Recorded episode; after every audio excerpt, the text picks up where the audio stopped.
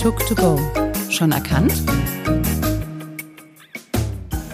Herzlich willkommen zu Tuk2Go Wissen für unterwegs. Mein Name ist Pascal und heute mit dabei ist der Jakob und wir beide freuen uns sehr, heute Herrn Petschefta als unseren neuen Präsidenten begrüßen zu dürfen. Herzlich willkommen. Ja, herzlich willkommen auch von mir. Ich bin gerne mit dabei. Ich finde das ganz spannend. Das ist so das erste Mal, dass ich sowas mache.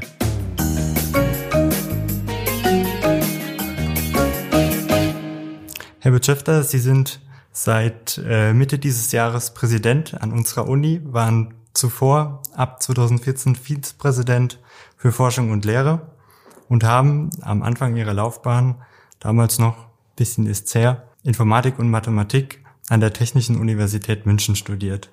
Als Einstiegsfrage, was war damals Ihr Hauptgrund, Mathematik und Informatik zu studieren? Ja, Informatik war damals noch eine sehr junge Wissenschaft. Und ich habe eine Weile überlegt, zwischen anderen Bereichen, ob ich wirklich Informatik studieren sollte. Aber die Hauptmotivation für das Informatikstudium war, dass es mich ja auch in den Jahren davor schon fasziniert hat, dass man Rechner nutzen kann, um Probleme zu lösen. Ich fand es auch sehr interessant, dass man Probleme sozusagen dann, um das äh, den Rechner dazu zu bringen, dass er die Probleme löst, dass man die Probleme erstmal so genau verstehen muss und dann auch entsprechend in eine Programmiersprache umsetzen muss. Und das fand ich faszinierend und das wollte ich genauer verstehen und genauer kennenlernen. Und deshalb habe ich Informatik studiert. Sie haben anschließend ja auch in dem Bereich promoviert und später habilitiert, waren ja auch an der Fernuni Hagen auch im Lehrbereich Programmiersprachen und Softwarekonstruktion tätig. 2002 ging es dann hier an die Uni. Was war so damals Ihr Hauptgrund, dass Sie gesagt haben, die Uni Kaiserslautern ist jetzt der Standort, an dem Sie als Professor tätig sein wollen? Ja, wie gesagt, ich war vorher an der Fernuniversität Hagen und habe da Fernlehre gemacht. Damals noch im Wesentlichen mit Papier. Da wurden also noch Papier an die Studierenden verschickt. Aber ich fand das durchaus interessant und auch spannend, mit, mit jungen Menschen, die nicht direkt vor Ort waren, ähm, Lehre zu machen. Und das war für mich eine neue Erfahrung, aber auch eine sehr prägende Erfahrung, die mir jetzt viel hilft, wenn es an die Digitalisierung geht und an die Online-Veranstaltung. Aber ich wollte das nicht auf Dauer machen. Das war für mich eine, von vornherein so beabsichtigt, dass ich das in der Übergangszeit für einige Jahre mache. Und nach fünf Jahren habe ich mich dann eben ein bisschen wieder umgeschaut und hatte dann zwei Rufe und ähm, habe dann den Ruf von nach Kaiserslautern, den anderen Ruf vorgezogen, ganz einfach, weil Kaiserslautern mir ein besseres Angebot gemacht hat und zum anderen auch deshalb, weil die Informatik hier ein bisschen breiter und, und größer aufgestellt war als an dem anderen Standort. Sie sind hier an der Universität ja im Fachbereich Informatik bei der AG Softwaretechnik tätig. Was muss man sich so darunter vorstellen? Ja, Softwaretechnik ist ein relativ breiter Bereich, der sich allgemein mit Fragen beschäftigt, wie man eben Software erstellt und mit welchen Werkzeugen man das erstellt. Wir in der Arbeitsgruppe haben uns konkret immer mit drei Fragestellungen beschäftigt. Das eine ist Programmiersprachen. Ähm, wie definiert man Programmiersprachen? Wie implementiert man Programmiersprachen? Welche Werkzeuge gibt es, um mit denen zu arbeiten? Das zweite ist wirklich die Konstruktion von Software aus Bausteinen, aus Teilen und ähm, auf der Basis von Werkzeugen, die man dafür zur Verfügung hat. Auch das war uns ein wichtiges Thema. Und das dritte wichtige Thema, was wir über die Jahre betrieben haben, war immer Softwareverifikation die beantwortet oder versucht die Frage zu beantworten, wie kann ich nachweisen mit mathematischen Methoden, dass ein Programm, was ich geschrieben habe oder eine Software, die ich realisiert habe, auch wirklich das tut, was ich wünsche, dass sie tut. Also Sie würden auch explizit sagen, dass Sie diese Tätigkeit auch durchaus gebrauchen konnten, jetzt in Ihrer Tätigkeit als Präsident. Ja, wie gesagt, allgemein denke ich, ist es eine wissenschaftliche Tätigkeit, hilft einem als Präsident für eine Universität immer, weil man natürlich verstehen muss, was Wissenschaft ist. Ähm, ich glaube auch, dass aber das wissenschaftliche Denken insgesamt hilfreich ist, um Führungsaufgaben wahrzunehmen. Also auch für ähm, Studierende, die jetzt eigentlich nicht vorhaben, an, den Universitäten zu bleiben. Auch da, glaube ich, ist es äh, das wissenschaftliche Denken hilfreich, um, um die Welt zu strukturieren und, und Entscheidungen zu finden. Aber selbstverständlich ist es auch so, dass die Informatik und mein spezielle Kenntnis im Bereich der Softwaretechnik hilfreich ist, um der Universität bei der Digitalisierung ein bisschen zu helfen. Von 2011 bis 2014 waren Sie ja dann Dekan im Fachbereich Informatik. 2014 nahtlos dann Vizepräsident. Von einem halben Jahr, wie schon gesagt, Präsident. Was war so Ihr Hauptgrund, dass Sie gesagt haben, okay, jetzt will ich Präsident werden? Ja, wir haben uns ja ähm, für die Präsidentschaft und die Übergabe den Slogan gemacht, Universität gestalten, auf Kontinuität bauen und an Visionen wachsen. Ähm, also das erste sagt mal, was ist das, das eigentliche, warum ähm, ich oder warum viele eben sich dafür entscheiden, Präsidentin oder Präsident zu werden, nämlich der Wunsch bei der Gestaltung der Universität, die einem häufig, und das gilt für mich insbesondere jetzt hier auch für die TU Kaiserslautern, ans Herz gewachsen ist, ähm, einen Beitrag zu leisten bei der weiteren Gestaltung. Ähm, das heißt, die Entwicklung der Universität einerseits und andererseits natürlich aber gegebenenfalls auch neue Dinge zu gehen. Entwicklung heißt in dem Fall auf das, was da ist, was über viele Jahre mit viel Schweiß entstanden ist, was gebaut worden ist, ähm, das kontinuierlich weiterzuentwickeln. Das ist ein ganz, ganz wichtiger Punkt in der Entwicklung. Ähm, das Zweite ist natürlich aber, dass man eben auch eine, eine Weiterentwicklung, möglicherweise auch was ganz Neues hin ähm, machen möchte. Und dafür sind Visionen immer hilfreich. Ähm, Visionen sind häufig Dinge, die wirklich weiter in der Zukunft liegen, die aber andererseits ähm, ist ein motivieren, die vielen Schritte, die es braucht, dahin auch dahin zu gehen. Und das heißt es dann im Grunde daran zu wachsen. Also damit Dinge zu, umzusetzen, zu realisieren, die man ohne Visionen gar nicht schaffen kann. Was ist das? Wir haben Ihnen von unserem Campus ein Satellitenbild mitgebracht. Sie haben gerade schon angemerkt, das Bild muss schon ein bisschen älter sein, denn dort, wo das Lace-Gebäude jetzt schon steht, ist hier noch ein großes Loch und vom LPME sieht man noch gar nichts. Wie beurteilen Sie die Veränderungen der letzten Jahre hier auf dem Campus?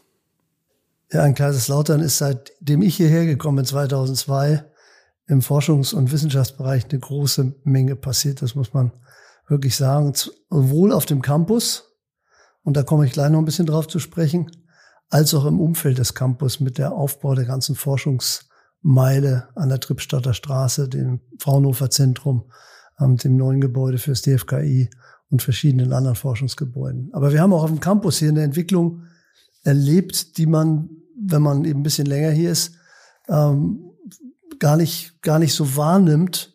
Ähm, aber es ist eine Menge entstanden. Es sind entstanden wie Kindergärten, Studentenwohnheim, ähm, Verwaltungsgebäude. Es ist ein Max-Planck-Gebäude entstanden, direkt an der Ecke vom Campus, einer sehr prominenten Stelle, an dem ich auch selber sozusagen beteiligt war, weil ich ähm, mit in dem Antragsverfahren war, die, die Max-Planck-Gesellschaft dazu zu überzeugen, hier in, in Kaiserslautern ein Institut zu bilden, äh, zu, zu bauen. Ähm, wir haben viele andere kleinere Gebäude, Felix Klein Zentrum, um mal ein Beispiel zu nennen für die Mathematik. Ähm, wir haben aber eben auch jetzt zwei große Forschungsgebäude eingeworben, die mit Unterstützung des Bundes in der Summe fast 100 Millionen Euro kosten. Also mit, mit der Geräteausstattung, die da drin ist. Und die bringen in den Bereichen, in denen sie tätig sind, nämlich einmal im Bereich der Physik und im anderen Bereich in der Ultrapräzisionsmaschinen- und Produktion, äh, Maschinenbau und Produktionstechnik, ähm, natürlich einen ganz neuen Impuls, sowohl für die Forschung als auch für die forschungsorientierte Lehre hier auf dem Campus. Insofern, das war ein Glücksfall für die Universität ähm, und ähm, ist ganz wichtiger Meilenstein in unserer Entwicklung forschungsmäßig. Im Baubereich wird sich aber auch in Zukunft, wenn ich das noch daran hängen darf, ähm, eine Menge tun. Insbesondere werden wir natürlich ähm, jetzt, wo wir in die 50, mit 50 Jahren und damit auch bei den meisten Gebäuden bis ins Alter gekommen sind, einige Gebäude wieder sanieren müssen.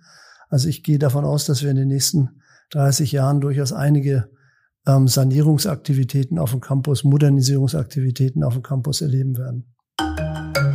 FAQ. 2014 sind Sie hier in die Dose als Vizepräsident schon eingezogen. Auf dem Campus hat ja jeder so seinen Lieblingsort. Was ist denn Ihr Lieblingsort? Ja, ich meine, ich muss zugeben, dass ich immer mehrere Orte aus unterschiedlichen Perspektiven gerne bevorzuge. Ich bin gerne hier in der Dose und vor allen Dingen auf der Dose. Also jeder, der mal oben auf dem Dach war, weiß, was das für ein herrlicher Ausblick über den Campus und den gesamten oder einen großen Teil des Pfälzerwaldes ist. Ich bin sehr gerne an dem, in dem Areal vor der Mensa. Ähm, ich finde, das ist sehr schön gelungen. Natürlich vor allen Dingen im Sommer ist das, ist das wirklich ein ähm, ganz schöner Bereich. Und ähm, da ich gerne Sport treibe, bin ich auch gerne auf den Sportanlagen. Da begegnet man Ihnen ja sicher mal auf dem Campus. Sie haben jetzt gerade Ihre Hobbys angesprochen. Was macht eigentlich ein Präsident, wenn er nicht Präsident ist? Also unter uns gesagt, Präsident ist immer Präsident. Ist, selbst wenn ich also zum Joggen durch den Pfälzer Wald unterwegs bin, gibt es Probleme, die ich voran versuche voranzutreiben gedanklich. Ja, aber Sport ist für mich ein wichtiger Punkt, gerade zum Ausgleich zum, zum, zu meinem normalen Tätigkeit. Ähm, das ist einer meiner starken Hobbys. Ich wandere gerne, ähm, insbesondere weil ich auch einen Hund habe, mit dem ich dann äh, gerne viel durch den Pfälzer Wald wandere. Ansonsten lese ich viel, unterschiedliche Dinge. Ähm, einer Bereich ist Philosophie, der mich sehr interessiert, nach wie vor, schon seit meinen Studienzeiten. Und außerdem gehört sicherlich Musik und Theater noch mit zu den Hobbys, die man hier nennen sollte. Mit den ganzen Tätigkeiten, die Sie neben des Präsidentenamtes noch alle ausüben, haben Sie einen ganz schön vollen Terminkalender. Wenn so ein Tag beginnt, was ist da das Erste, was Sie machen, wenn Sie an der Uni ankommen? Ja, wenn ich ins Büro komme, ist der Standard, dass ich mit meiner Sekretärin darüber spreche, was an dem Tag alles auf mich zukommt, um das mal zu sehen, ob das alles wohl sortiert ist und mich dann schon mal gedanklich ein bisschen darauf vorzubereiten und zu sehen, welche Dinge noch zu erledigen sind. Das ist so der Standard eigentlich, ähm, die ersten zehn Minuten von meinem Tagewerk. Zum Reinkommen dann in den Tag. Genau. Ja, Herr Petschefta, Sie waren auch mal Student. Für uns als Studenten momentan fast nur Online-Vorlesungen. Gab es sowas bei Ihnen überhaupt? Ja, sowas wie man heute, was man heute eine Online-Vorlesung nennt, gab es nicht. Was es gab, ist interessanterweise durchaus Vorlesungen, die per Fernsehen ausgestrahlt worden sind. Also in dem Sinne war es schon so, dass Vorlesungen aufgezeichnet wurden und dann videomäßig, würde man heute sagen, übertragen wurden, allerdings dann eben über Fernsehtechnologie. Es gab Bücher, man glaubt es nicht, aber ähm, sind in gewisser Weise auch ähm, Veranstaltungen, die äh, sozusagen nicht im Hörsaal stattfinden. Also sowas gab es sicherlich auch, aber es ist sicherlich auch anders als heute. Also heute ist es natürlich so, dass man ähm, ganz anderen Zugriff auf diese Art von Angeboten auch von anderen Universitäten hat. Ähm, ich meine, bei mir ist so, ich sitze gerne abends und wir hatten ein bisschen über Hobbys gesprochen. Eins meiner Hobbys ist auch, abends auf dem Sofa zu sitzen und mir Vorlesungen von anderen Kolleginnen und Kollegen anzuhören. Und da gibt's, das weiß ich mittlerweile bei YouTube, ein großes, großes Reservoir. Welche Vorlesungen schauen Sie da so konkret? Ja, ich höre natürlich fachliche Vorlesungen von Kollegen, die ich kenne, meistens auch oder häufig auch persönlich kenne. Aber da habe ich vorhin schon angesprochen, ich bin jemand, der, der sich für Philosophie interessiert und höre gerne deshalb Philosophievorlesungen am Abend. Ähm, das sind so, so die beiden Hauptthemenbereiche, in denen ich, in denen ich mich da ein bisschen umschaue. Wir haben ja schon kurz über Ihr Informatikstudium gesprochen. Was würden Sie sagen, ist Ihnen einmal mit Informatik und vielleicht auch allgemein am Studieren wirklich so am schwersten gefallen? Also sagen wir so, ich habe am Anfang schon ein bisschen knabbern müssen, weil ich ja von einem humanistischen Gymnasium stammte. Ähm, nach dem zwölften Schuljahr Mathematik, die so und so nicht so stark vertreten war, bei uns am Gymnasium abgewählt hatte und da fehlt mir schon einige Grundlagen. Und da wir damals noch keine spezifische Mathematikvorlesung für Informatiker hatten, sondern die mit der Mathematik zusammengehört haben, habe ich schon ein bisschen knabbern müssen am Anfang.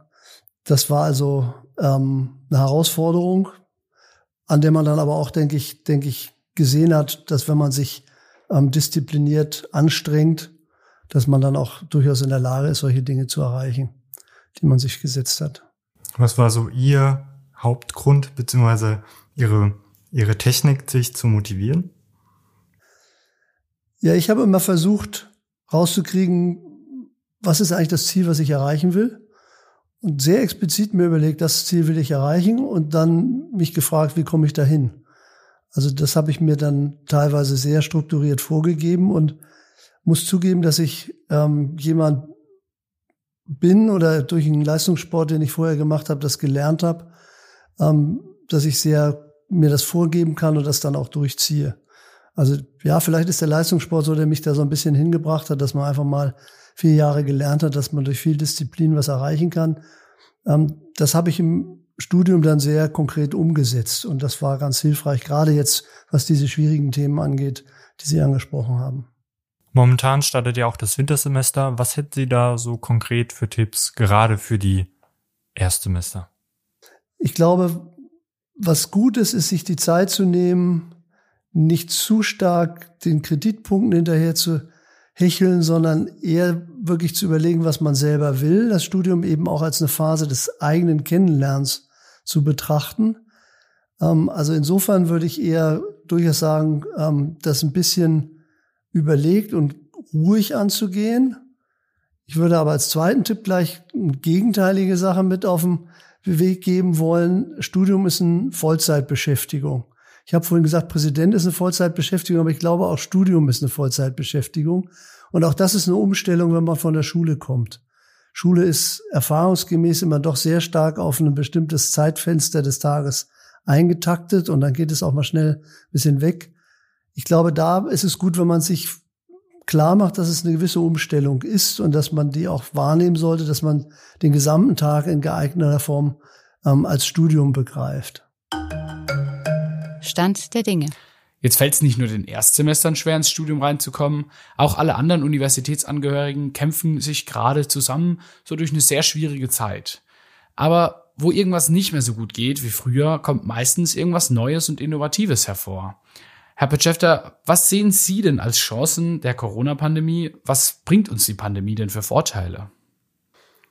Ja, also ich will erstmal trotzdem nochmal unterstreichen, dass das für uns eine Menge ähm, zusätzliche Arbeit, sage ich mal, einfach ganz konkret macht, ähm, ordentlich und und ähm, wohlsortiert, sage ich, mit der Pandemie umzugehen. Aber ja, jeder Einbruch, jede Krise hat auch etwas, was einen Impuls gibt, um Entwicklungen, Änderungen schneller voranzubringen, als man das ohne die Krise ähm, schaffen würde. Insofern würde ich durchaus sagen, dass eine Krise und auch die Corona-Krise durchaus Chancen beinhaltet. Ähm, bei Corona ist relativ offensichtlich, dass wir einen Push dahingehend bekommen, dass man ähm, über größere Distanzen zusammenarbeitet, dass man über größere Distanzen Lehre organisiert, ähm, dass man über größere Konstanzen hinweg Konferenzen organisiert, dass man Reisetätigkeit möglicherweise auch im nachhaltigen Sinne einschränkt. Das sind alles Impulse, die uns aufgezwungen werden, ähm, die wir aber durchaus, denke ich, so verstehen sollten, dass sie auch eine Chance geben, mal drüber nachzudenken, wie wir in der hoffentlich dann bald einsetzenden Phase, dass wir keine Corona-Einschränkungen mehr haben, ähm, das in Zukunft gestalten können. Und was ich im Augenblick wahrnehme, ist, dass sehr viele diese Chancen sehen und auch sehr konstruktiv und kreativ schon jetzt in die Richtung denken. Insofern ähm, möchte ich vielleicht auch sagen, dass Corona auch einen ganz allgemeinen Aspekt hatte, den ich jetzt doch sehr stark wahrnehme, nämlich, dass man gezwungen war, sehr eng mit den Fachbereichen und der Universitätsleitung, der zentralen Verwaltung zusammenzuarbeiten, um die anstehenden Probleme zu lösen. Und auch das hat die Universität in gewisser Weise noch mal enger zusammengebracht. Auch das, denke ich, ist ein, ist ein ganz positives Erlebnis. Und wie beantworten Sie die Frage in Bezug auf die Lehre an der TUK? Ja, wie gesagt, wir sind jetzt ja im Grunde gezwungen, erstmal sehr viel Online-Lehrangebote zu machen. Ähm, und wir werden das dann als Impuls nehmen, um zu überlegen, wie man insgesamt Lehre ähm, in der Zeit nach der Pandemie dann organisiert. Ich glaube, dass die Erfahrungen, die gemacht wurden, durchaus dazu geeignet sind, dass man, sagen wir mal, die Scheu, die man bisher davor hatte, etwas abbaut. Ähm, ich verstehe es aber so, dass man das als eine Ergänzung versteht. Das heißt, dass man ähm, überlegt, wie man eben Lehre in dem Mix aus Online-Lehre, aus Präsenzlehre, ähm, aus Diskussionen, aus anderen Lehr Lehrbausteinen ähm, in Zukunft gestaltet. Ich bin, wie gesagt, aus der, aus der, von der Fernuniversität hierher gewechselt, weil ich überzeugter Vertreter der Präsenzlehre bin, aber genauso wie ich der Meinung bin, dass Bücher sehr gutes ähm, Mittel sind, um Dinge zu lernen und auch zu lehren, ähm, glaube ich auch, dass, dass Videos dazu geeignet sind und dass auch Videoformate und, und andere Formate des, des Online-Lehrens ähm, und Lernens durchaus in Zukunft noch einen größeren Baustein für die, für die universitäre Lehre bilden können. Okay, vielen Dank. Die Corona-Pandemie war jetzt ein großes Thema und wenn die jetzt hoffentlich bald überstanden ist, kommt noch ein weiteres großes Thema auf uns zu. Die TUK wird mit der Universität in Landau fusionieren. Wie blicken Sie auf dieses Projekt? Ja, die Zusammenführung mit Landau ist natürlich ein ganz bestimmtes Thema, was wir im Augenblick als, aus Sicht der Universitätsleitung haben. ist ja ein Thema, wo wir nicht von Anfang an gleich begeistert waren als Universität. Ähm, aber ich denke, wir sind jetzt in der Situation, dass wir merken, dass wir mit den Kolleginnen und Kollegen in Landau und auch mit den Studierendenvertretern in Landau sehr gut kooperieren können. Die Atmosphäre der Gespräche hat sich im letzten halben Jahr wirklich sehr, sehr positiv entwickelt. Und es gibt eben auch jetzt ganz neue Ideen, wie dieses Zusammenwachsen aussehen kann und wie das gestaltet werden kann. Und ähm, mit dem beschlossenen Gesetz jetzt, was einfach Fakten schafft, ähm, sind sowohl die Landauer Kolleginnen und Kollegen als auch wir hier in, in Lautern, und damit meine ich jetzt auch die Studierendenschaft, nehme ich sehr deutlich wahr, dass wir versuchen, ähm, etwas Neues und Interessantes zu gestalten. Und ähm, ich spüre dabei bisweilen durchaus auch sowas wie, dass man vielleicht doch auch ganz neue Visionen ähm, aufsetzt und ähm, überlegt, wie so eine Zwei-Standort-Universität sich gegenseitig bereichern kann und wie sie mit den jetzt schon angesprochenen Online-Lehrformaten vielleicht auch gar nicht so weit mehr auseinander liegt, wie man das vielleicht vor 30 Jahren gedacht hätte, wenn man Landau Kaiserslautern denkt. Also ich glaube, auch in dem Bereich ähm, werden wir noch ganz neue Entwicklungen erleben. Und aus Studierendensicht würde ich das erstmal als eine sehr, sehr offene und positive Entwicklung sehen. Ich bin überzeugt, dass wir die Angebote, die wir aktuell hier in Kaiserslautern machen, in der Qualität mindestens weiter so aufrechterhalten werden. Das Gleiche wird in Landau gelten. Das heißt, das Spannende, Interessante, was Neues zu machen, aus dem dann alle, von dem dann alle profitieren können. Auch einfach sozusagen den, den, den Horizont ein bisschen über den Pfälzer Wald ähm, von hier aus gesehen in, in die Südpfalz zu spannen. Ich kann mir gut vorstellen, dass das auch interessante neue Impulse be, beinhaltet. Und ich glaube, das ist für Studierende immer auch etwas, was, was zum Studium mit dazugehören sollte oder zumindest dazugehört. Okay, da sind wir gespannt, was auf uns zukommt. Und mit diesen Worten möchte ich mich auch schon bei Ihnen bedanken. Gerne. Das war mir eine Freude. Und bedanken möchte ich mich auch bei euch, unseren Zuhörern. Folgt uns auf Instagram, took2go und empfehlt uns doch weiter. Wenn ihr Fragen und Anregungen habt, schreibt uns an podcast.uni-kl.de. Tschüss und bis zum nächsten Mal.